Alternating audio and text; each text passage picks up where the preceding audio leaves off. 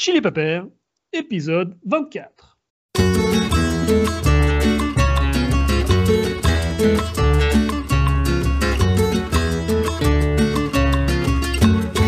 Alors bonjour à toutes et à tous et bienvenue sur ce 24e épisode du podcast Chili Pepper, votre émission euh, mensuelle, hebdomadaire, on ne sait pas trop, euh, dans laquelle on fait parcourir le Chili du nord au sud et de la Cordillère des Andes à l'océan Pacifique. Moi, c'est Jonathan. Et aujourd'hui, je ne suis pas tout seul. Euh, mais avant que je vous présente l'invité du jour, que je suis très très très content d'accueillir euh, aujourd'hui, un tout petit, tout petit, tout petit coup d'auto-publicité, si vous permettez. Donc euh, nous, l'équipe de Chili Pepper, c'est moi, mais c'est aussi Camila et Juan, qui est un petit peu en vacances ces derniers temps. Mais les trois, on est guides touristiques à Valparaiso et à Santiago, et c'est valpotop.com si vous cherchez un ou une guide sympa francophone chilien local pour vous faire visiter Valparaiso Santiago dans le futur, parce qu'actuellement on, est en- confinement, donc on fait plutôt des visites virtuelles. Euh, c'est sur valpotop.com que ça se passe. Et euh, si vous cherchez une prof, une prof euh, d'espagnol chilien, là c'est jeparlechilien.com. Camila est professeure d'espagnol et en particulier elle donne des, cours d'espagnol avec les spécialités de, de la langue, de- de- du dialecte chilien. Et ça c'est sur jeparlechilien.com que ça se passe. Fin de la pub. Bienvenue à notre invité du jour, Johanna Jellensperger, c'est ça? Moi je le dirais en allemand plutôt, Jellensperger pour les Allemands. Et comment tu dis en- pour les Français? J'ai l'inspergé. Jellensperger, très bien. Johanna, comment tu vas? Bah, ça va super, euh, là ça va, il y a, il y a du soleil, il fait chaud. euh, je suis à. Sucré en Bolivie, euh, c'est Bolivie. c'est un moment chouette. Donc là, on a fait euh, toute une série, c'est de- tous les derniers épisodes de Chili Pepper. Euh, D'ailleurs, que vous pouvez tous retrouver sur, euh, sur Spotify, sur Apple Podcast, sur Google Podcast et sur notre site chilipepper.info. La plupart des derniers épisodes, c'était plutôt sur la politique. On a beaucoup parlé de politique ces derniers temps parce qu'on a eu des élections assez importantes et on en aura encore à la fin de l'année. Mais donc là, on, on a promis de plus reparler de politique jusqu'au mois de décembre, au moment de l'élection présidentielle. On a parlé euh, d'histoire, on a parlé de le dialecte chilien, de pas mal de choses, mais là maintenant, lors de cet épisode, on revient vraiment à la base de ce qu'est Chili Pepper, de ce qu'on aime faire, nous, en tant que guide touristique. On va parler de voyage, on va essayer de vous faire voyager un petit peu, en accueillant du coup euh, Johanna qui euh, est en train de faire un voyage et qui, ben là, vous venez de faire tout le Chili à vélo avec euh, ta petite famille. Donc vous êtes cinq au total, c'est ça? Oui, Ok, On excellent. a- Donc c'est toi, on ton mari, trois vous avez enfants trois enfants. euh, qui ont euh, Oscar, l'aîné, qui va avoir 13 ans, Joseph, euh, qui a eu 10 ans, et Roxane, qui a eu 6 ans au mois de mars. Excellent. Et voilà, Et- et avec Charles, euh, mon mari. Et oui. Ton mari, ouais. Ok, super, super. Et là, donc là, on, donc, ah oui, on situe un petit peu. Aujourd'hui, c'est le euh, 13 juin 2021. Et euh, donc, on est toujours en pleine pandémie actuellement. Et du coup, euh, plusieurs difficultés à votre périple. Euh, D'abord, vous avez fait un voyage euh, tous ensemble, déjà. De base, un voyage à 5 pendant plusieurs mois en Amérique du Sud avec des enfants en bas âge ou des enfants, c'est pas forcément facile. En plus de ça, vous le faites à vélo. Et en plus de ça, en pleine pandémie. Donc, vous n'aimez pas les difficultés, vous, ça. Euh, au niveau, au niveau de, bah, dé- déjà, comment ça, là, vous êtes, à- là, tu me disais que vous êtes à Sucré. Euh, comment ça va? Vous êtes fatigué? Là, vous avez, vous avez fait quelques jours de repos, je crois. Oui, voilà, en fait, ben, là, on arrive, ça va faire six mois qu'on voyage. Ok. Donc, Ouais, euh, vous êtes, vous êtes on- parti le 25 décembre, c'est ça? Oui, on est, on a, on a atterri au Chili le 20 décembre. Ok. Et donc, euh, voilà, ça va faire six mois bientôt. Et c'est à la fois hyper long et hyper court. C'est toujours un peu difficile de se situer dans le temps. Et on est en voyage jusqu'à la fin du mois d'août. Donc, euh, on commence à se dire, oh là là, euh, il reste plus beaucoup de temps. On a encore envie de faire tellement de choses. Ouais. Et, et oui, euh, bah là, on est bien en forme euh, parce qu'on vient de se reposer quelques jours à Sucré, mais avant, ça a été quand même encore bien difficile, euh, très physique. Et puis, euh, et puis voilà, euh, le, le- le- en fait, le cœur de notre voyage pour l'instant, ça a quand même été le Chili, puisqu'on y a quand même passé euh, cinq mois et on a Ouais. parcouru euh, 5000 kilomètres Ouais, c'est fou, euh, de Santiago, euh, enfin de Valparaiso, mais je pourrais raconter le début, euh, Ouais, jusqu'à ouais. Punta Arenas, puis après de Santiago jusqu'à Oyagüe, la frontière euh, Chili-bolivienne. Ok, super, excellent. Enfin, bah, on va rentrer dans tous les détails de ton voyage. De toute façon, comme je te disais avant qu'on enregistre, moi je suis euh, fanatique de voyage à vélo. J'ai fait des petits voyages en Europe, euh, depuis la Suisse, en direction du sud de la France, en direction de Barcelone, etc. Mais, euh, mais j'ai jamais fait de voyage aussi gros que celui-ci, mais c'est un truc que j'aimerais bien faire, peut-être quand mon fils sera plus grand. Là, il a que deux ans et demi, donc là, c'est un peu difficile. Déjà, avec une fille de six ans, ça doit être, ça doit être quelque chose. On entrera dans les détails tout à l'heure. Euh, donc là, vous êtes parti. Euh, donc vous avez, vous avez commencé. déjà, bon, avant qu'on parle du voyage, comment est venue l'idée du vélo? Ah oui. Alors, euh, en fait, je pense qu'il y a plusieurs choses. déjà, en fait, quand il y, a, il y a quelques années, en 2012-2013, je crois, on a des très bons amis de la montagne, des, des écrins en France. Euh, qui sont partis avec leurs quatre enfants faire un tour de la Méditerranée en vélo euh, pendant un an. Et ça nous a vachement marqué, euh, ça nous a fait rêver. on a à l'époque beaucoup lu leur carnet de voyage et, et on voyageait déjà un peu à vélo. On avait déjà fait avec mon frère un voyage quand on avait nos enfants petits, donc deux bébés, mais comme tu dis quoi, une semaine, voilà, et les enfants pédalaient pas, donc c'était voilà quoi. Et hum, on a vécu ensuite cinq ans à Rome et à la fin de notre euh, épisode romain, on est parti deux mois en Scandinavie. Donc ça, ça a été notre premier vrai voyage. Et à l'époque, Roxane, qui a aujourd'hui six ans, avait un an. Donc elle était en carriole. Euh, et on avait même pu aller en Scandinavie sans prendre d'avion, hein, qui a été un sujet, un peu un débat euh, dans notre départ là pour l'Amérique latine. euh, et donc, euh, moi, quand on est revenu de ce voyage en Scandinavie, j'ai dit à Charles, moi, je, je, rêve de partir plus longtemps quand les enfants seront plus grands et quand Roxane pourra pédaler. Donc, on attendait qu'elle puisse pédaler et qu'elle soit autonome sur son vélo. Et ouais. donc, donc au début, il a dit non, mais c'est bon, on a déjà fait là, les deux mois en Scandinavie, c'était génial, mais voilà, euh, maintenant on s'est réinstallé ensuite à Paris. On, bon, on continue, on fait du vélo, on part tous les étés avec une bande de copains, dont ceux qui étaient partis un an à vélo. Euh, donc on adore ça et puis on a quand même l'expérience du coup de voyager à vélo sous tente avec ouais. le matériel qu'il faut. Petit à petit, ben voilà, nos vélos, euh, on, eu des porte-bagages avant, des sacoches avant ou pas, des, de, enfin, ouais. le matériel a grossi, on va dire. et, euh, et je pense euh, à peu près euh, bah, un an et demi avant de partir, donc bien avant la pandémie, quoi, peut-être en, en 2019, euh, finalement, Charles a dit OK. OK, je veux bien qu'on parte, mais pas un an. Alors, il a dit six mois. Bon, bref, finalement, on a dit huit mois. Okay. On s'est dit comme ça, les enfants feront un trimestre d'école ce qui ouais. les lancera dans leur année. Et puis, on pourra partir. Euh, voilà. Et après, euh, pourquoi l'Amérique latine? Eh bien, parce que c'était loin et que du coup, euh, il faut du temps. Donc, il y avait l'idée de ce temps. Euh, on avait tous les deux été en Amérique latine quand on, avait, on était plus jeunes, entre 18, 20 ans, 25 ans. Euh, Charles, surtout, il avait passé trois mois en Bolivie. Ça l'avait énormément marqué. Euh, moi, j'avais voyagé au Chili, euh, au nord, vers San Pedro de Atacama. Donc, on avait quand même euh, des choses. Et puis, il y avait l'unité de la langue et l'idée qu'on ouais. voilà, qu'on puisse être à la fois dans des pays qui sont développés, moins développés, avec aussi des, des visages socioculturels très différents, mais quand même un passé commun parfois. -hmm. voilà, et puis toute l'histoire qui va avec. Et donc, il a fallu que je martèle un peu pour que qu'on puisse partir si loin parce qu'il fallait négocier l'avion et ça vraiment c'était ah, compliqué. Oui. C'est difficile en fait quand tu voyages en vélo, il y a vraiment le côté où tu aimerais partir de chez toi. Ouais, exact. Ouais.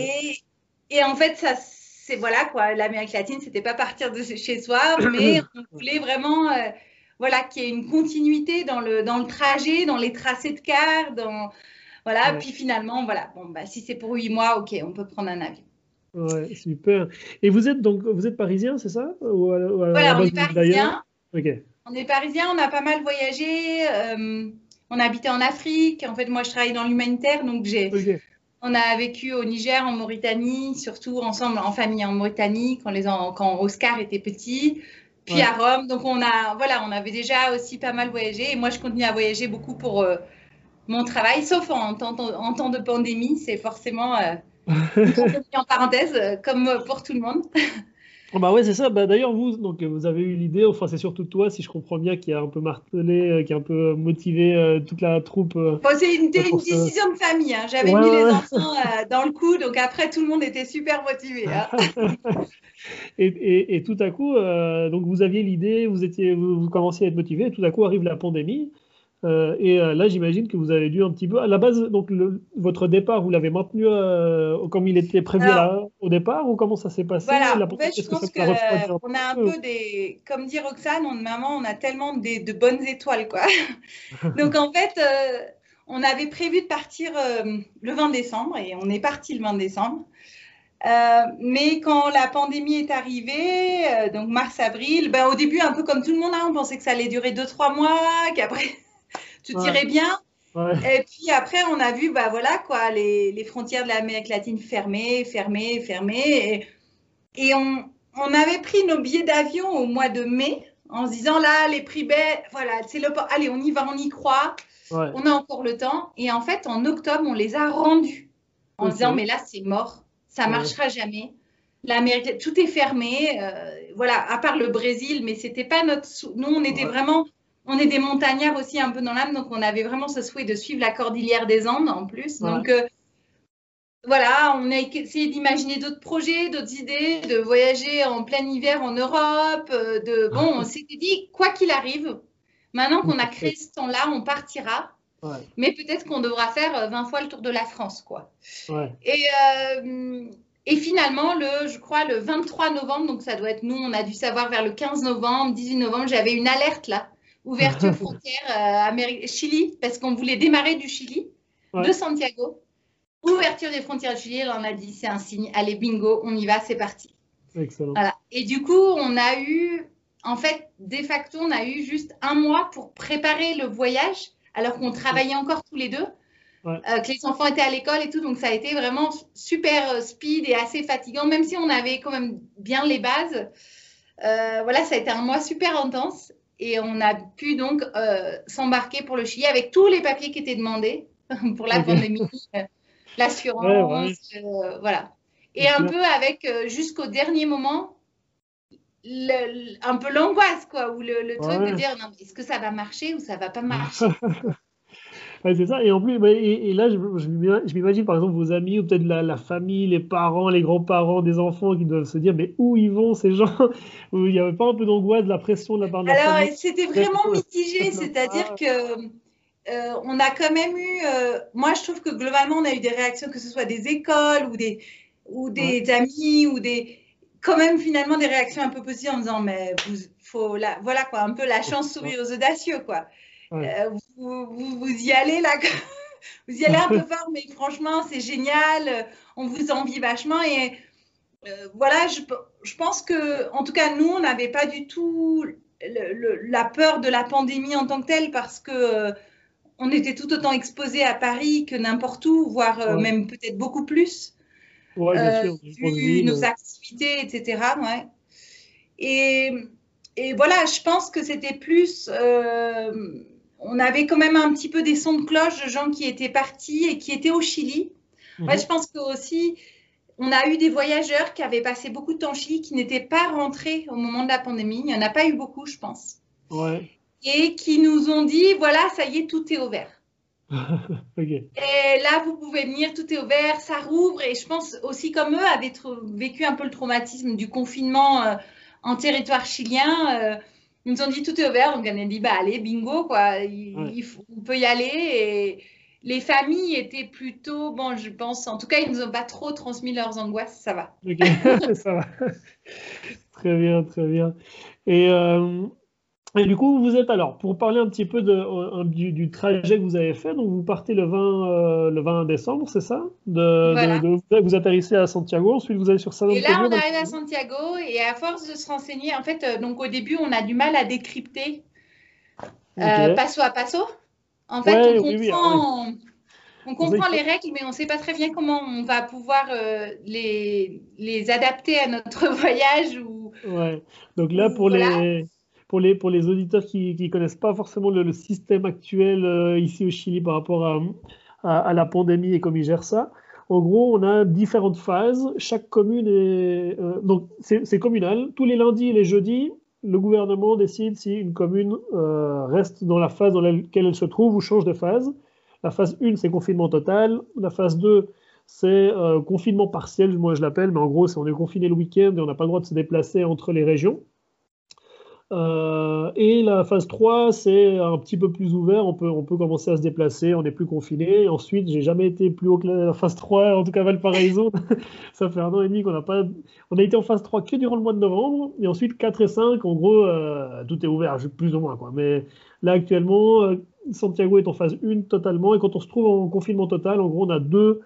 On a droit à deux sorties par semaine de deux heures pour aller au supermarché, concrètement. Et ces sorties ne, doivent se faire que dans notre commune euh, dans, laquelle on réside. Et euh, là, actuellement, tout Santiago est en phase 1, et donc à nouveau en confinement, et Valparaiso est en phase 2, euh, donc confinement partiel pour l'instant, mais tous les lundis et les jeudis, ça change. Donc c'est un peu compliqué. J'imagine pour vous, ça a dû être d'ailleurs très compliqué, parce que tout à coup, le lundi, enfin du jour au lendemain, on vous dit, OK, dans trois jours, là où vous vous trouvez, bah, ça sera en confinement. Et après, vous avancez un petit peu, et deux semaines plus tard, oui, bon, alors ici, dans trois jours, ça, ça, sera, ça sera ouvert, ça sera fermé. Pour vous, ça a dû être un petit peu compliqué. Donc, euh, ouais, tu disais, excuse, moi je t'ai coupé pour expliquer un peu. Voilà, et surtout, en fait, on est arrivé et Santiago venait de repasser en phase 2 depuis dix jours. Et donc là, on s'est dit, en fait, on va être coincé à Santiago. On ne pourra pas sortir de la région. Exact. Donc, on a réfléchi, on savait qu'on avait 24 heures pour choisir où est-ce qu'on allait être, euh, démarrer notre voyage en quelque sorte. Et donc, arrivé à Santiago, on a dit, ben, c'est pas grave, on va aller directement de Santiago à Valparaiso en bus et on démarra de Valparaiso, qui était en Paso Tres. Ouais, exact. On arrive à Valparaiso et le jour même, on nous annonce que dans deux jours, Valparaiso passe en Paso Dos. Et on dit, mais c'est la cata, en fait, on va être coincé quand même. Alors maintenant, à Val... Mais petit à petit, on comprend que les communes autour de Valparaiso, il y a des communes qui, sont, qui vont rester en Paso Tres. Et donc, on dit, bah voilà, en fait, euh, on, on rêvait de se reposer un peu parce qu'on avait mais vraiment mais pas beaucoup dormi et beaucoup préparé le voyage et on voulait juste dire, ça y est, maintenant on a le temps. et pas du tout. Il a fallu courir donc dans les bus jusqu'à Valparaiso et ensuite démarrer bah, la montée, la sortie de Valparaiso en vélo, le, après y avoir passé une nuit, je pense, avoir mangé dans un restaurant où on nous a dit vous êtes les premiers touristes qu'on voit depuis euh, un an. Et, euh, et on a dormi à l'arrache en sortant à 22 heures de la commune de Valparaiso, dans des, bon, un coin, voilà. Et en plus, il fallait qu'on ait le réseau parce que les 15 premiers jours, il fallait déclarer tous les soirs où est-ce qu'on était. Ok. Ah oui. Et, ouais, et on savait pas très. Et en plus, comme on dormait sous tente et en sauvage, bah, je sais pas, je cherchais un peu un camping ou un endroit où une bed and breakfast à côté. Je déclarais ces endroits plus ou moins et voilà. Donc le, voilà, le démarrage a été euh, sous forme de pandémie a été un peu déstabilisant et aussi, je pense que on savait pas très bien sur quel pied danser parce que tu sais, en pédalant, quand tu pédales, euh, tu mets pas de masque. Ouais. Mais dès que tu arrives en zone urbaine, en fait, tu croises des gens avec le masque qui te sourient, mais tu sais pas très bien, tu sais pas si les gens se méfient ou pas. Donc les 15 premiers jours, vraiment, ça a été un peu, euh, on allait un peu à tâtons, le temps de comprendre aussi comment ça fonctionnait. Ouais. Et, euh, et, je pense que le premier accueil qu'on a vraiment eu et où on s'est dit ça y est, c'est bon, c'était dans les premiers jours, le jour de Noël, on a été accueillis à la Casa des Ciclistas à San Antonio. Et on ne savait pas encore trop si on voulait, comment on voulait voilà, faire la rencontre avec les gens, être dans le, contact et tout, mais ça a été génial. Ils nous ont hébergés, on a, voilà, puis après, on, voilà. Et ensuite, on a fini par comprendre qu'il suffisait de toujours dire qu'avec nos passaportos sanitarios, qu'on allait d'un passo 13 à passo 13. Exact. Quel que soit le temps que ça nous prenne. Mais ça, ça nous a mis un peu de temps à comprendre, mais voilà. Ouais, exactement. Donc, euh, en fait, tu peux être en transit dans un endroit qui est en passe au dos ou, ou, voire, en, en, confinement, tant que tu es en transit et que tu vas d'un passo 13 d'une commune en passo 13 à une autre commune en, phase 3 quoi. voilà. Euh, ouais, mais ouais, non, c'est un peu le casse-tête. voilà. Et en fait, sur tout notre trajet en descendant au sud, je pense qu'on essayait de réfléchir justement euh, hier là. Qu'est-ce est-ce que parce que je pensais que tu me poserais des questions un peu sur la pandémie et comment Et en fait, j'ai l'impression que toute la descente sur le sud, finalement, ça n'a pas été trop compliqué. C'est juste que je pense qu'on a vu un autre Chili. On a vu un Chili. Euh, on a vu un Chili qui n'était pas touristique, donc ça a été quand même incroyable. Bah, c'est ça, vous avez. Mais euh, on a eu les deux premiers mois où c'était les vacances des Chiliens. Donc il y ah avait les permis de vacances et tout. Et donc il y avait quand même une certaine liberté. Mhm. Et je pense que le moment pour nous qui a été. Donc après, on a eu des, à faire des tests PCR pour rentrer dans la zone de, en Patagonie et des choses comme ça. On a. Mais ça, je pense que globalement, ça a été. Je pense que le moment le plus traumatisant, c'est quand on est revenu à Santiago, en fait. Une fois qu'on est arrivé tout au bout du Chili à Punta Arenas, presque au bout, on est revenu à Santiago. On a été obligé de revenir en avion puisque les frontières étant fermées, etc. Bon, bref, d'Argentine. Et là, après, de repartir de Santiago, c'était la semaine sainte et ça a été très, très dur parce que là, on a eu des contrôles partout de l'armée. Euh, on a eu des, passages. Euh, euh, voilà, des passages quand, on pédalait en direction de, de Zapallar. on est arrivé sur une côte, la côte de Tiltil, là, monté un col bien dur. la contrôle de l'armée. Passeport sanitaire, non. C'est cordon sanitaire, vous ne pouvez pas passer. Ouais. Et là, euh, en fait, tu, bah voilà, quoi, t'es pas, pas très à l'aise. Tu as les enfants, ils te disent qu'ils veulent pas parler aux enfants parce qu'il y a cette protection quand même du droit de l'enfant qui est très importante au Chili. Ils te parlent que à toi et tu essayes de rester tranquille et tout ça. Et en fait, là, on a été sauvés par des, des personnes qui passaient et euh, Pablo, euh, qui nous a accueillis dans son campo chez lui et qui a expliqué à l'armée, mais en fait, vous pouvez pas les laisser comme ça et, ils peuvent pas rester. En fait, ils sont un peu en nomade, quoi. Et donc, euh, on a été accueillis trois jours pendant ce cordon sanitaire. Et, après, et on était vraiment à un moment où on se disait, mais comment on va faire quoi? On a passé dix contrôles de suite, à chaque fois on y allait, on expliquait la situation. Et euh, les frontières fermées, tout le monde partait, tous les voyageurs qu'on avait rencontrés étaient repartis. Et, bon, on commençait à douter un peu. Donc là, c'était plus, là, c'est plus ou moins quel moment là, plus ou moins euh, le mois de février? Début avril. Avril, ok. Début avril, donc c'était à peu près après avoir pédalé trois mois où on commençait à. Voilà, on avait. vous aviez déjà fait tout le sud. Euh, on avait fait tout le sud, de Valparaiso jusqu'à Punta Arenas, mais vraiment, ce moment, ça a été un peu un moment charnière par rapport à la pandémie. Et et, puis finalement, et où même, je me souviens, une ambulance qui passait et qui nous criait Siamo en, estamos en quarantaine, estamos en quarantaine. Et nous, on a pédalé avec nos vélos, avec les trois enfants, tu vois. Et tu, voilà, quoi, t'es pas très à l'aise, mais tu, te dis, bah oui, mais il faut qu'on sorte de tout ça, quoi. faut qu'on passe, on repasse, on passe aux tresses. Et ensuite, on a réussi à faire les sauts et on est repassé sur des routes où il y avait personne. Les hmm. routes intérieures vers Iapel, Combarbala, très désertique et après on n'a plus de problème en fait. Ok, ouais. Oui, bon, après le, sur le nord, après vous étiez tranquille, j'imagine. Ça, voilà. Ouais. Et pour revenir un petit peu, donc le, le, sud du Chili, entre donc Valparaiso et, et Punta Arenas, euh, comment ça s'est passé? Vous avez, bon, c'est magnifique. Moi, j'adore le, sud. J'imagine que euh, vous avez dû beaucoup apprécier. En plus, vous étiez en, c'était en plein été à ce moment-là, donc euh, ça devait être, ça devait être sympa. Euh, comment ça s'est passé et euh, un peu des coups de cœur comme ça que, que vous auriez eu, euh, je sais pas, Chiloé par exemple, ou autre, ou je sais pas si vous avez des coups de cœur sur le sud. Alors, c'est intéressant parce que vraiment. Chiloé, vous avez pas J'entends bien quand tu dis le sud parce qu'on a rencontré tellement de gens qui nous disaient Ah, le sud, vraiment. Le sud, c'est tellement bien.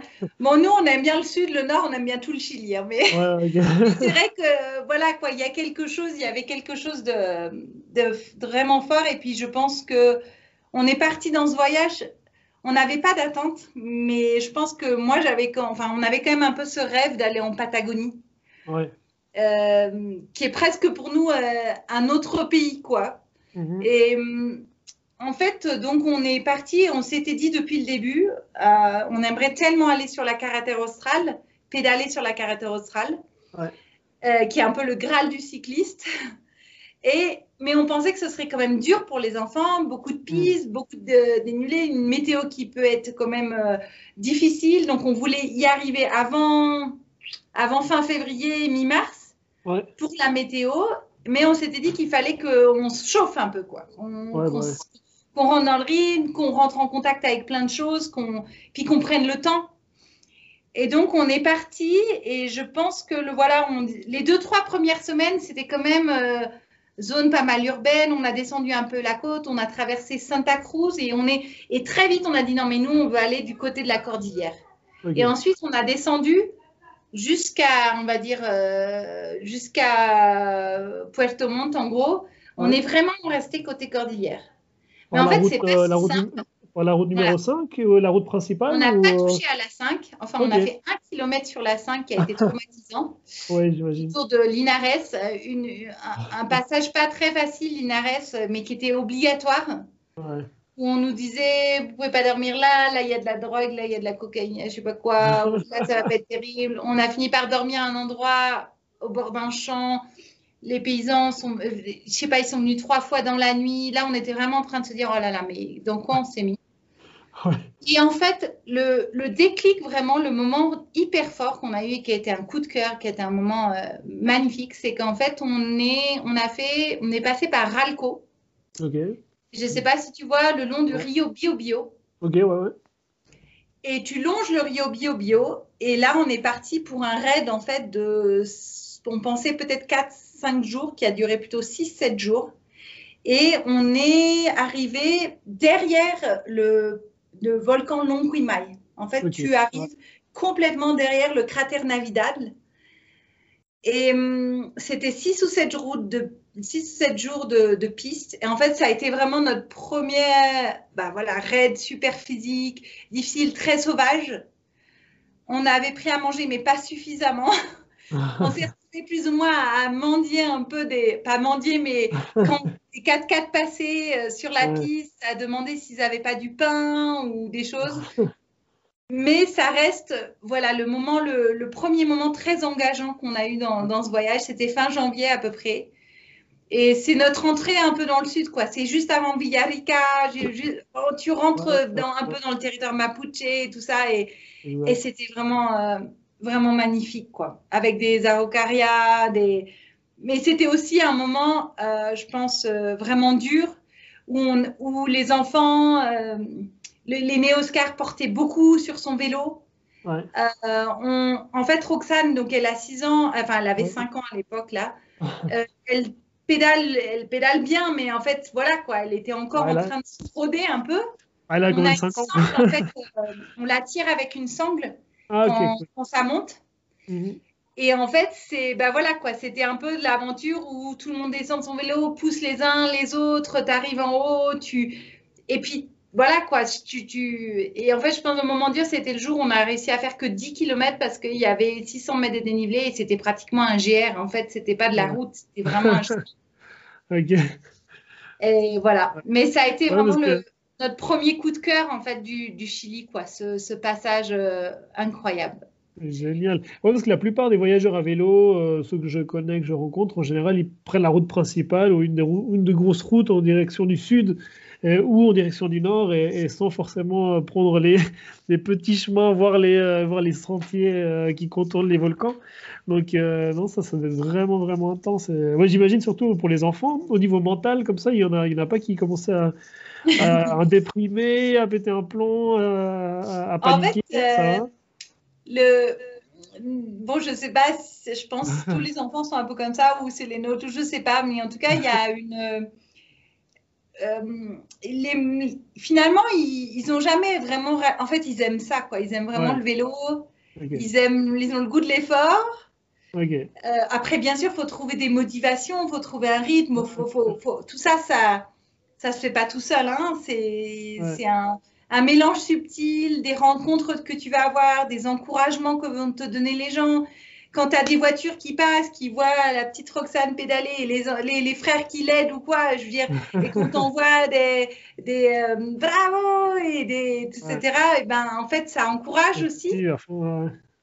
Euh, on a beaucoup écouté, on écoute beaucoup de musique, d'histoire. On a une petite enceinte en fait qui nous permet aussi de, de donner aussi du, voilà, de, d'autres choses. C'est une façon aussi de faire un peu l'école parfois ou de écouter les podcasts. Et puis, euh, et puis toujours avoir un rythme quoi et dire aussi sentir quand vient la fatigue et, et, et, et essayer et se reposer à ce moment-là et surtout aussi gérer l'alimentation. Ah que d'ailleurs, cette première épreuve, on n'avait pas très bien géré, mais après, on a vachement progressé. Euh, le chocolat, les, voilà. Et puis, il faut que c'est un peu compliqué parce qu'il faut que ce soit quand même léger. Ouais, bah euh, parce que voilà, il faut prendre pour plusieurs jours. Il y a des phases où on a dû prendre, porter aussi beaucoup d'eau. Euh, mais ça, c'était pas le cas dans le sud. Donc le sud, c'était voilà quoi. Le sud, après cette, comment dire, après cette phase de Ralco, qui a quand même été dure physiquement, en fait, les enfants, le moral en fait, ils sont aussi hyper contents d'avoir réussi des choses difficiles. Donc ça, hein. c'est les moments un peu les plus forts. Et en fait, quand tu as terminé ton aventure, là, tu souffles, mais tu es content, tu as envie de la raconter. Et là, euh, voilà, là, à ce moment-là, on était arrivé chez un guide qui s'appelle Gaston Oyarzoun, qui est un guide chilien euh, très connu. On avait eu le contact. On a... C'est lui qui nous a accueillis à côté de Maleal Cahuelo. Et je pense que voilà, quoi, les enfants étaient hyper heureux de raconter leur aventure et ça les avait vachement marqués. Excellent. Et ensuite, sur les coups de cœur, je pense que sur la région des lacs, où on a fait aussi beaucoup de choses, euh, il y a eu le lago Rupanco, qui est un plus petit lac. Et on est arrivé où il n'y avait absolument personne. En fait, je pense que ça devait être un, moment de quarantaine et de confinement. Et on se sentait vraiment seul au monde. Il y avait ces mélanges de blanc, de bleu incroyables. Et voilà. Ensuite, vous êtes allé, euh, parce que pour rejoindre le, enfin, Punta Arenas, vous avez dû ou passer par l'Argentine ou prendre un bateau euh, Alors, l'Argentine était fermée. Ouais, c'est ça. Donc, euh, Et donc, nous avons pris un bateau à Puerto Montt jusqu'à Chaiten déjà. Ouais, ok. Euh, et on devait ensuite, pour rentrer sur la carretère australe et en Patagonie, pour rentrer surtout dans la, dans la région de Aizen, à la Junta, là, il fallait qu'on ait un test PCR de moins de 4 jours. Ok. Et on avait fait notre test PCR à Puerto Varas qui nous permettait aussi de prendre le bateau parce qu'il fallait, bon voilà. Et donc on s'est lancé le défi d'arriver à Chaiten, de démarrer la carretère australe et de faire 150 km en deux jours là. Et c'était encore du goudron. Et là c'est c'est pareil quoi. C'est qu'en fait ce démarrage de la carretère australe c'était incroyable quoi. Tout était mm. immense, l'air est différent, tu as une énergie, tu as pris le bateau, et voilà, quoi, tu rentres en Patagonie, même si c'est pas encore la Patagonie très rude avec les vents, etc. Euh, c'était vraiment extraordinaire, quoi. Et donc on est, on a passé la Junta, donc juste à temps avec le contrôle sanitaire. Ah. Et ensuite, on a roulé sur la carretère australe et on, en fait, c'était assez magique, quoi. Il y avait un super rythme. Les enfants avaient un super rythme. Euh, il y avait, on est passé du goudron à la piste, mais une fois qu'ils ont eu la piste, en fait, tu pourrais dire que ça va être plus dur. Et en fait, en fait la piste, ça t'engage vachement, quoi. Tu es tout le temps euh, face à la pierre, face au sol euh, pas facile, au sable, etc. Et en fait, ils étaient, on avait plein de rencontres, on a fait des, des, stops dans des endroits super sauvages, hyper ruraux, avec des, voilà, des, des, des, personnes un peu âgées qui nous ont accueillis, qui nous ont fait des petits déjeuners de rêve, qui nous ont, et en fait, je sais pas, il y a vraiment eu quelque chose euh, d'hyper intime qui s'est développé sur cette route où normalement, tu as des milliers de cyclistes, ce qu'on a entendu, ou des centaines. Nous, on n'a pas rencontré pratiquement de cyclistes. On a fini par. vous avez rencontré combien de quoi euh, On a rencontré assez peu de cyclistes finalement. Mais, ah oui, tu disais, excuse-moi, je t'ai coupé, vous avez rencontré un couple de cyclistes? Ah, on a rencontré un, on a dit un couple de personnes âgées qui nous ont accueillis euh, juste après une côte qui s'appelle la, la, Cuesta Quelat, où on a eu de la grêle, de la pluie, enfin un passage vraiment un peu horrible.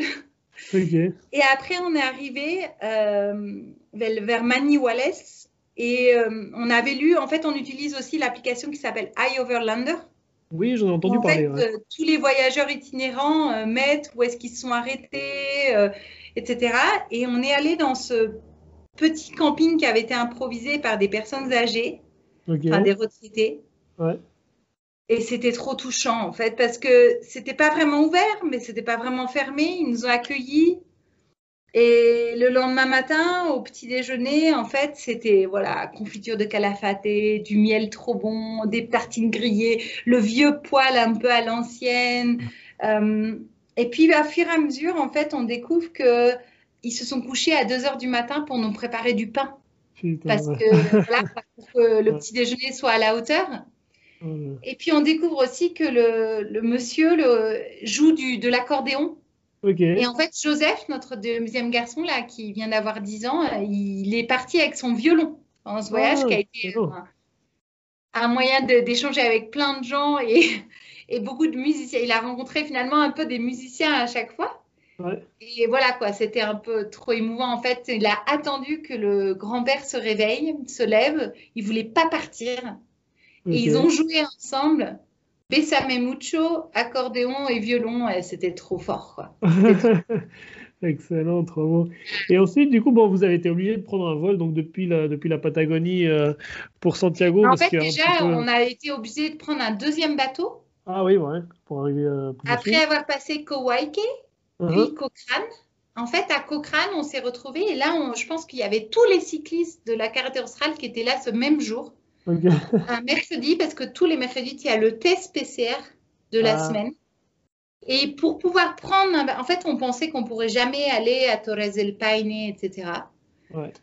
Mais finalement, à ce moment-là, on a euh, découvert petit à petit qu'il y avait un bateau, donc il y avait bien une traversée de Caleta Tortel jusqu'à euh, Puerto Natales. Puerto Natales, Voilà. Et donc, euh, ben, en fait, il fallait juste un test PCR. On l'a fait. On a fini la carretera australe sous la pluie après trois semaines là. Et on est monté dans ce bateau. Et, et c'était vraiment génial, quoi. On est arrivé à Puerto Natales, on a traversé Puerto Eden. Et on avait lu vachement de livres autour de la Patagonie, euh, Coloane, euh, Isabelle Autissier aussi a écrit plusieurs. Et donc, en fait, on était complètement. C'était un peu le voyage dans le voyage, quoi. On était. Euh, on arrivait sur cette route du bout du monde et, donc on a réussi à rejoindre, Puerto Natales et on a même réussi après à pédaler jusqu'à Torres del Paine. ça, ça a été aussi toute une aventure parce qu'il y avait un, vent de folie comme il y a toujours en Patagonie.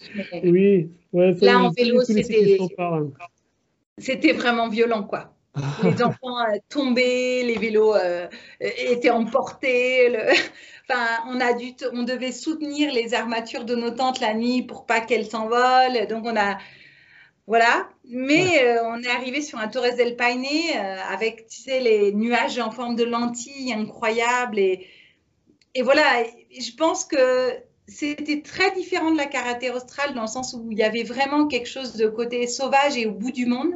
Alors qu'en fait, quand on arrive à Torres del Paine, on a vu des touristes et tout ça. Alors ça, c'était magnifique, c'était iconique, mais c'était moins chaleureux en quelque sorte parce que voilà, il y a plus de passages et. Ouais, bah, Torres del Paine, c'est le parc national le plus fréquenté au Chili. Donc même en pleine pandémie, euh, quand les gens sont un petit peu ouverts, euh, il y en a, il y en a qui ont réussi à y aller, il y en a qui, qui... donc je pense que oui, c'était, c'est moins. Euh, au niveau humain aussi, euh, là-bas, c'est voilà, il y, a des, y a des gardes. Voilà, on a moins eu les rencontres euh, magiques qu'on a eues là sur la carte australe ou dans la région de Lac ou même dans le centre du Chili. En fait, on a tout le temps eu des rencontres, des gens qui nous ont accueillis, des, qui nous ont fait des assados. Qui nous...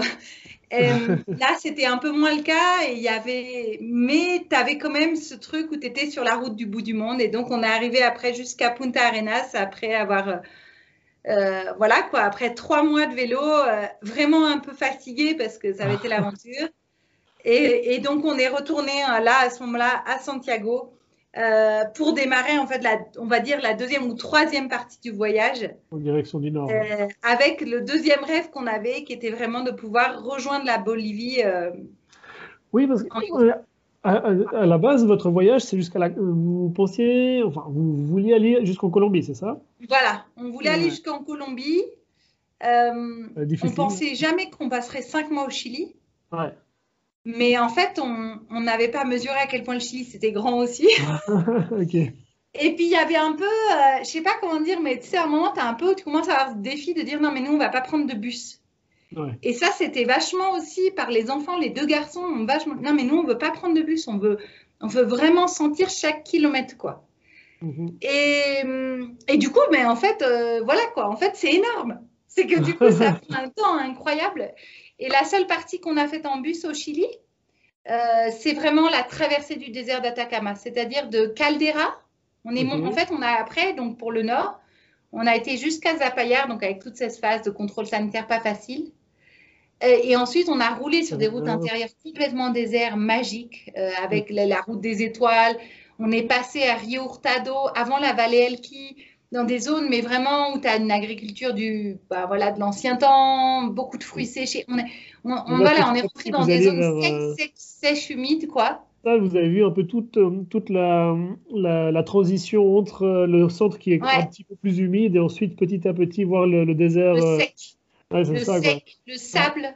euh, on, est, on est rentré dans d'autres euh, contraintes qui étaient la contrainte de l'eau. Ouais. Où à un moment, on, on, a roulé de la Serena jusqu'à, on va dire plus ou moins Caldera, on a pris toute la côte avec mmh. des passages en sable magnifiques, mais vraiment durs.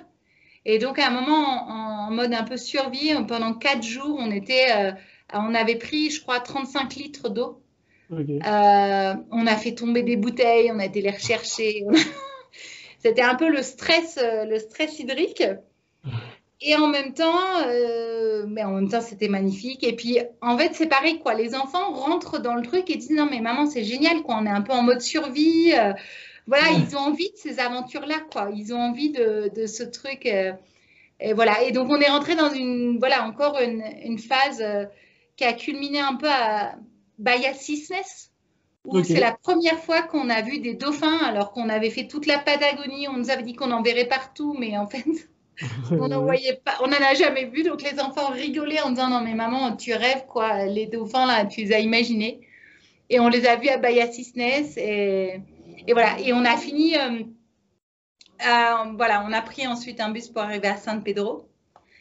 Et à San Pedro de Atacama, bah voilà quoi, en fait, on a vraiment adoré quand même, hein, même si c'est hyper. Euh, en fait, je comprends que ce soit un coin dit comme magnifique parce que c'est vraiment quand même magnifique.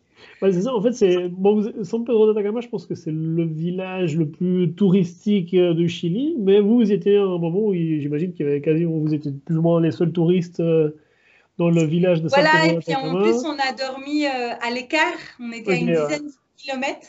Ouais, donc là, vous un camping euh, qui s'appelle donc Andes Nomade, là où on nous a accueillis, mais c'était un peu comme si on était à la maison. Okay, ouais. Et on a dormi seul dans la cordillère del Sal, on a. Euh, Bon, on a pu faire, on, est, on a pu faire un volcan aussi, on est monté au Cherotoco. Ça a été encore toute une aventure parce que tous les enfants sont pas montés. Le plus grand, il a eu le mal de l'altitude, mais le deuxième, il est monté avec. Enfin bon, voilà, ça a été quand même une aventure. Je pense que le moment, peut-être le, le, le, troisième coup, je sais pas combien on a de coups de cœur, mais euh, parce que j'avais noté les coups de cœur. Je veux dire, il y a Ralco, ensuite il y a la carretera austral. Euh, ce lac, la Gorubanco, là, dans la région des lacs, la Bahia Cisnes, et puis vraiment, sur la fin, là, enfin, tout était très beau, mais on a décidé pour rejoindre la frontière bolivienne, en fait, nous, de vraiment prendre une petite route okay. euh, qui, de San Pedro, passe à Machuca, ouais. en direction de El Tacio, là, les on passe à Machuca, et, euh, et ensuite re rejoint un village qui s'appelle Chuchu, qui était un okay. village euh, mythique un peu pendant les, pour les conquistadors aussi, enfin c'est encore sur les anciennes cartes, puis rejoindre Oyagüe, la frontière. Et okay. en fait ça, ça a été sept jours de pédalage avec des nuits à moins 15. Euh, wow. Pédalage entre 3500 et 4500 d'altitude. Et là, là en fait, ça, était... ça s'est passé comment? Alors, en fait, on était quand même en fait, je pense qu'on avait super peur quoi, de ces nuits à moins 15. On nous a, on en avait tellement parlé. En fait, nous, on disait toujours aux enfants Ah ouais, en Bolivie, on aura moins 15 ou moins 15, mais c'était un peu théorique, tu vois. Et en fait, euh, je pense qu'on a fait d'abord une nuit où on a eu dû avoir moins 5, et puis Ah bah ça passe, bon, bah super, tu vois, et donc tu es tout content le matin. Euh, lendemain, on a fait encore une nuit à moins 10 et là, on a un, un homme un peu extraordinaire là qu'on avait rencontré à, à, côté de San Pedro qui s'appelle Andrés, qui est un guide de moto, qui est un homme vachement euh, avec une grande philosophie de ça. Et en fait, il était tellement inspiré par notre voyage qu'il est venu nous apporter des croissants okay. petit matin avec son van. Alors que nous, on a, tu vois, as, en vélo, tu avances beaucoup plus lentement. Donc, euh, ah on avait peut-être fait, je sais pas, 70 km depuis San Pedro. Euh, et puis la troisième nuit, la fameuse nuit, on a eu première nuit à moins 15, ben voilà, quand en fait tu te réveilles toutes les heures. Ouais. T'as un peu froid, tu dors habillé avec tes duvets, tes duvets commencent à être trempés parce que tu souffles en fait. Ouais. Donc ça se. Le matin, tu te réveilles, il y a de la condensation, il y a du gel sur ta, ton double toit. Euh, voilà. bon.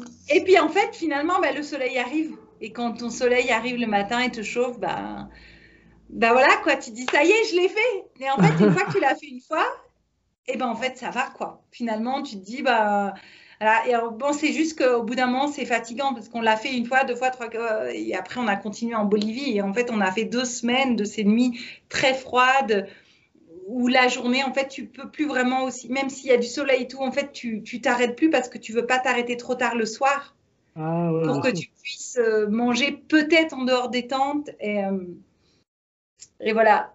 Et on a eu un, un, euh, livre de Mike Horn qui s'appelle La conquête de l'impossible.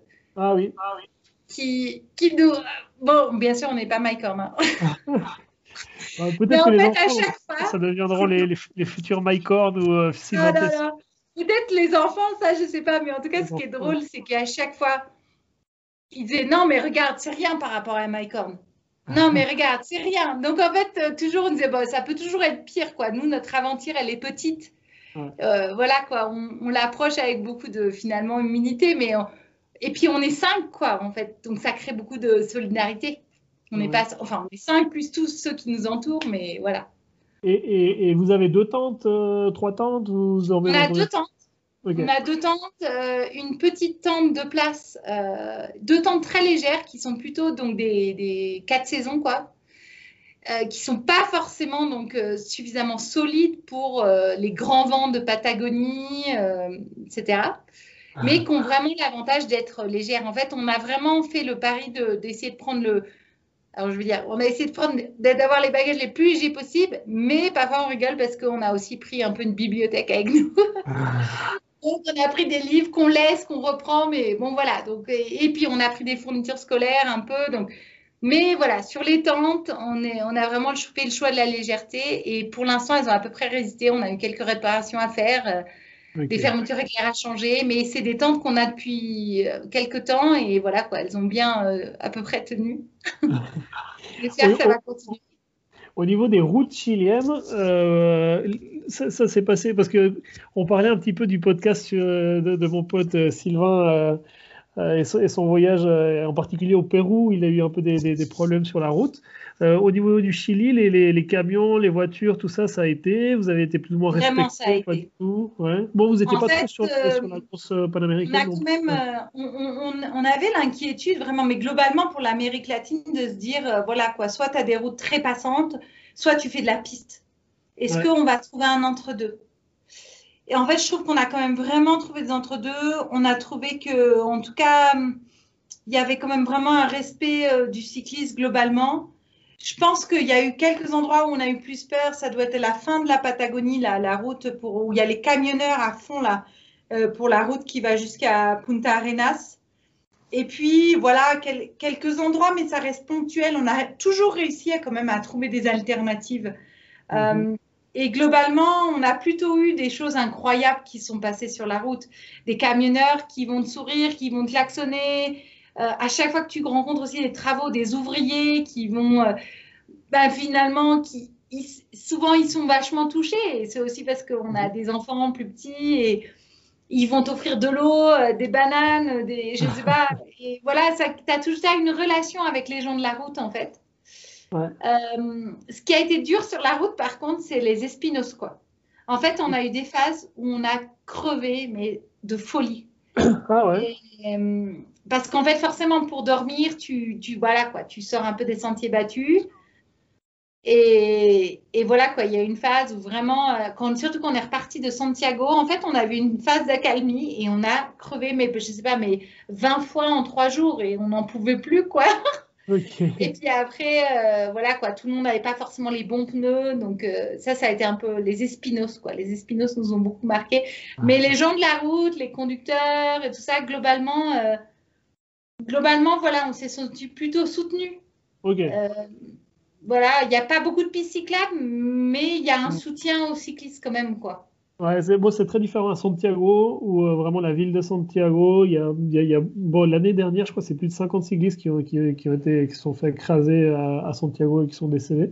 Ah, ouais, mais, mais la, Santiago, c'est la capitale, c'est très, très particulier. On a fait une, une, petite aventure à Santiago. On a, pendant deux jours, on a pédalé pour essayer de, bah, justement de changer des pièces de tente et des choses comme ça.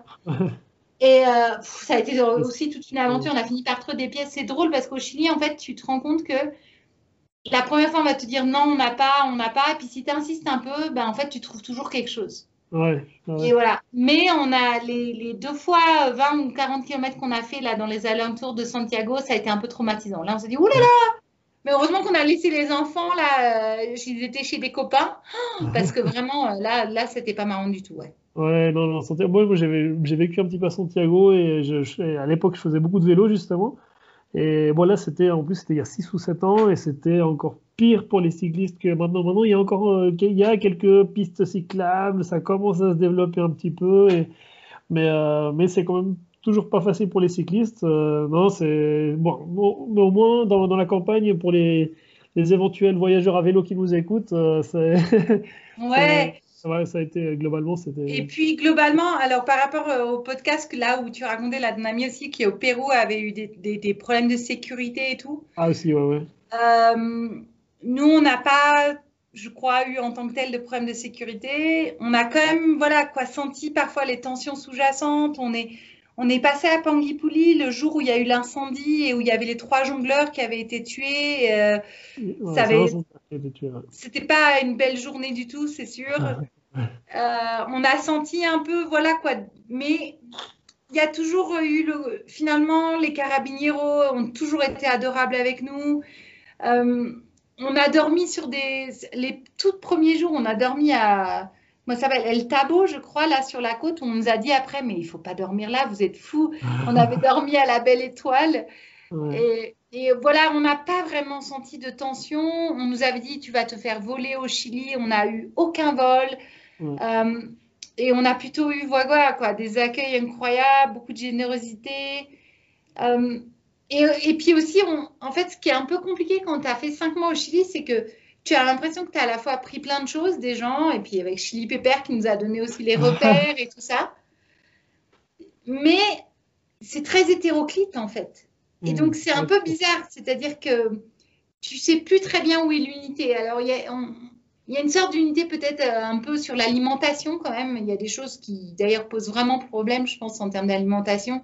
Au Chili, oui. On travaille, ouais. voilà, on travaille pas mal dans, dans tout ce qui est pure nutrition, donc on a, voilà, on a été un peu euh, démoralisé des voies de pas trouver de bon pain ou, euh, de, ou de la consommation en général, quoi. On pense que voilà, il y a encore beaucoup de choses à faire, c'est sûr. Et, et, puis ce côté où tu trouves un peu les mêmes produits partout, alors que tu as des produits extraordinaires dans endroits, mais du coup, ils sont pas du tout mis en valeur et commercialisés. Euh, tu as trouvé un super bon fromage à la Junta, tu fais 20 km, on te dit ah ben non, mais c'est le fromage de la Junta, nous le. non, ben non. Ouais. Donc, euh, mais voilà quoi, il y a ce côté un peu, euh, il y a un peu d'uniformité, mais il y a surtout beaucoup de, de c'est très hétéroclite et c'est très euh, voilà, on, on, aurait encore, il faudrait encore des, des, des, des centaines de jours quoi, pour comprendre un peu mieux le Chili. et après, donc, vous êtes arrivé à la frontière avec la Bolivie.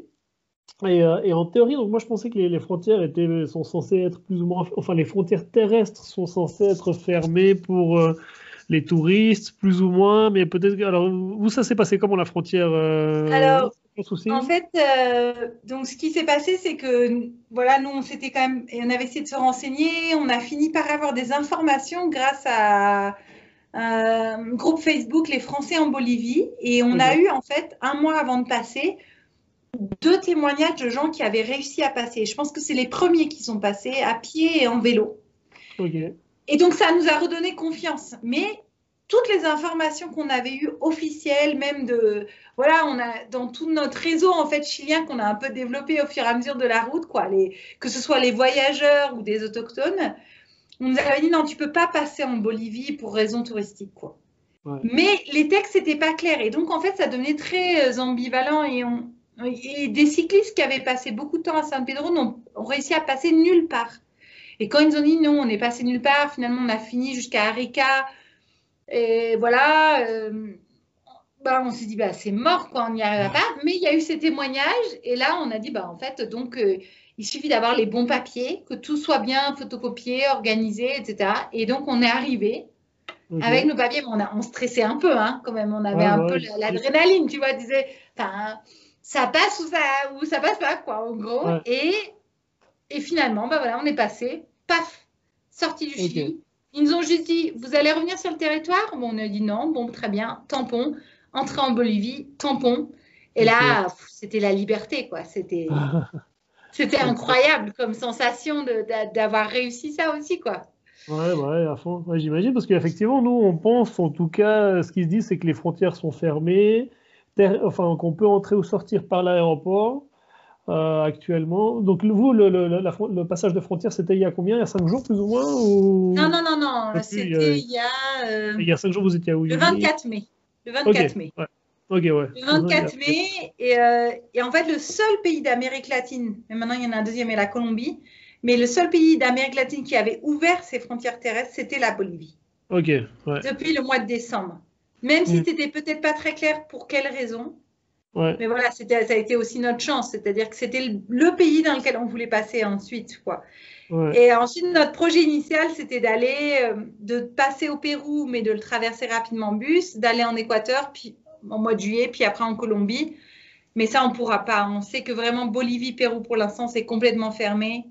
Mm-hmm. Et, et, Pérou, Équateur aussi. Donc en fait, je pense qu'on notre projet, c'est vraisemblablement de là, on va aller vers l'Amazonie. On est à Sucré, on ira vers l'Amazonie, puis ensuite on va aller à La Paz et on passera de La Paz en, Colombie pour finir notre voyage en avion parce que c'est la, je pense que c'est le seul moyen en fait.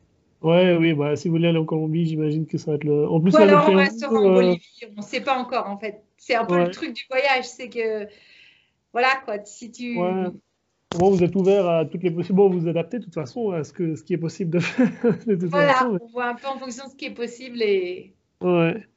Au niveau de l'alimentation, tu me disais, là, je voulais revenir un tout petit peu là-dessus, parce que l'alimentation, euh, déjà, c'est pas facile pour, pour faire des, des, kilomètres à vélo. Mais vous faites, vous faites combien, combien de kilomètres euh, par jour en moyenne, plus ou moins euh? En moyenne, on fait une cinquantaine de kilomètres par jour.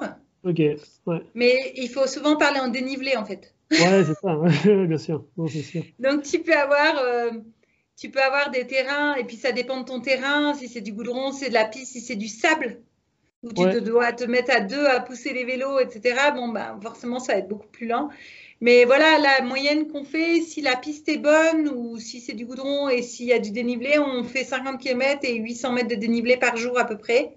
Ok. Ouais. en moyenne, quoi. Voilà. et après, en général, on roule une dizaine de jours vraiment en itinérance, sous tente, etc. Et après, on essaye de trouver tous les dix jours à peu près une pause de trois jours, soit chez des gens qu'on a rencontrés, soit dans une auberge, soit voilà pour reprendre des forces et gérer la fatigue aussi et de la fatigue des parents et des enfants.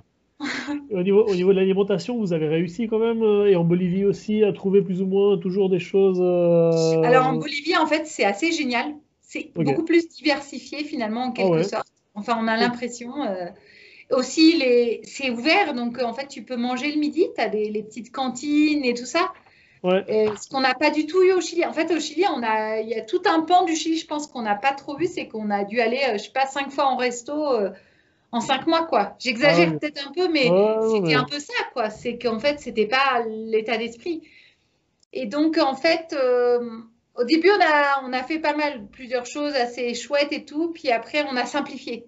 C'est-à-dire que quand tu passes un peu en mode raid, kilomètre et tout, ben, tu as euh, du riz, euh, des pâtes, euh, de la polenta, churrasco là, ah. des oignons, des soupes, voilà. Et puis, surtout, alors, des œufs. En fait, on a une mini poêle, donc on se fait. Donc, ça, les œufs, c'est génial, tu en trouves partout. donc, on fait des œufs le matin, du porridge, Faut pas en avoir marre. Hein. Euh, il est arrivé que dans les moments difficiles, on s'est retrouvé à manger du porridge matin, midi et soir si on n'avait plus trop, ou euh, de la mousseline au petit déjeuner. Bon, ça, c'est les moments pas terribles.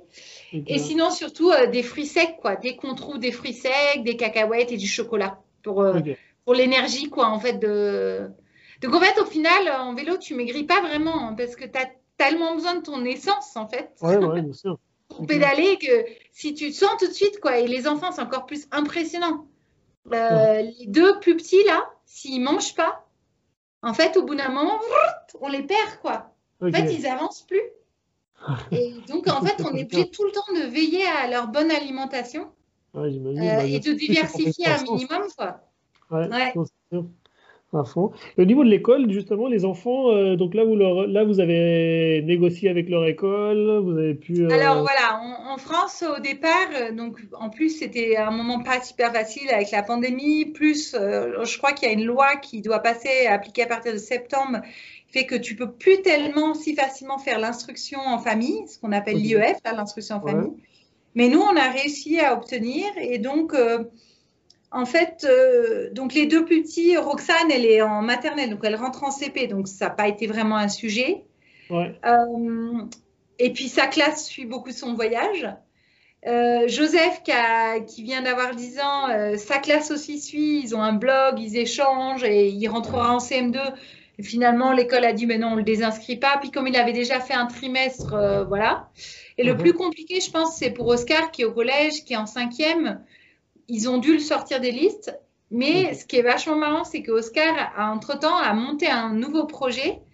C'est qu'il a été tellement passionné par l'espagnol qu'il a décidé de passer, euh, en fait, un, des exa- enfin, de déposer un dossier pour rentrer dans l'école internationale, au collège international à Paris.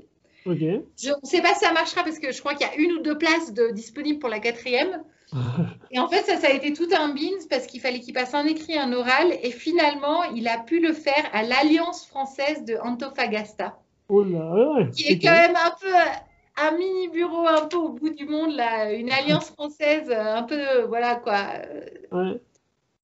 Et, et voilà, la directrice a été super sympa et il a passé là-bas un test écrit. Et bon, on ne sait pas si ça marchera. Donc voilà, donc ils réintégreront l'école en septembre. Je ne sais pas trop ce que ça va donner au niveau plutôt de la de l'énergie qu'ils ont à revendre là. Mais par contre, ils ont été vraiment tous hyper euh, motivés, surtout au début. En fait, les trois, maintenant un peu moins parce qu'on a vraiment pédalé dans des conditions un peu extrêmes et c'est plus difficile. Mais pendant 3-4 mois, en fait, tous les midis, euh, surtout le- les deux premiers mois, en fait, on trouvait toujours les places des villages. On s'arrêtait pendant 3-4 heures le midi, le temps que le soleil passe, euh, parce Ouais. que en fait, sinon tu crames là au Chili. Ouais, bien sûr. Et là, euh, ben voilà, quoi, chacun avait un, un manuel pour toute l'année scolaire. Et Mhm. on travaillait avec eux. Et puis après, on a, après, on a brodé autour de ça, en fait. Mhm. On a écouté beaucoup de podcasts. On a euh, essayé de regarder des films qu'on téléchargeait, qu'on regardait sur notre petit téléphone, là, sous la tente. Euh, en lien avec les pays qu'on, voilà, Chili ou Bolivie. Euh, on a beaucoup, ils lisent beaucoup, ils ont des liseuses, enfin pas la, la plus petite, mais elle, elle écoute des histoires, elle a une petite enceinte, elle écoute des histoires. Et voilà, ils ont écrit des poèmes, ils ont chanté des chansons, ils ont fait autre chose, quoi. Ouais, excellent. Ouais, non, mais super. Bah, de toute façon, ça, c'est, c'est des expériences euh, qui sont pas scolaires, euh, mais qui, euh, qui leur serviront dans le futur. Mais déjà, rien que la langue espagnole, hein, même, même la plus Ouais. petite, je pense qu'elle va, elle va, elle va retenir, euh, elle va retenir des choses. Elle doit, elle doit bien apprendre l'espagnol euh, quand même, euh, même à son âge, et j'imagine que ça va quand même lui rester. Mais c'est des choses qui, euh, sur le futur, va, va leur servir, même s'il manque quelques cours. euh, durant quelques mois. Après, sur le, sur le long terme, je pense que ça, sera plus bénéfique que- qu'autre chose. Donc, Voilà, je pense que c'est plus le, le changement de, de la vie de nomade à sédentaire qui va être plus un choc. Ouais, non, j'imagine, j'imagine. Et, euh, et qu'est-ce que j'allais dire? Et là, du coup, bah, maintenant, maintenant, là, vous allez, euh, donc là, vous êtes à Sucré, vous repartez demain, vous allez dans, dans quelle direction? En direction de la- l'Amazonie, tu m'as dit. Allô, allô, ouais, ça a coupé Ah, un tout petit peu. Oui. Ouais, ça y est, j'étais. Euh, donc maintenant, ben voilà, quand on a, on a passé l'altiplano et la, la phase un peu plus rude, on va dire, entre guillemets, de Bolivie avec beaucoup de dénivelé, en passant par Potosi et maintenant on est arrivé à Sucre. Et donc là, notre plan, c'est d'aller direction l'Amazonie, donc on va aller en direction de Santa Cruz. Ouais, Euh, on espérait que ça descendrait, descendrait, mais en fait, ça va encore faire monter, descendre, monter, descendre, monter. Voilà. Et, et puis après de Santa Cruz, enfin, ou un peu avant, on va s'arrêter un peu avant. On a des amis dans le coin.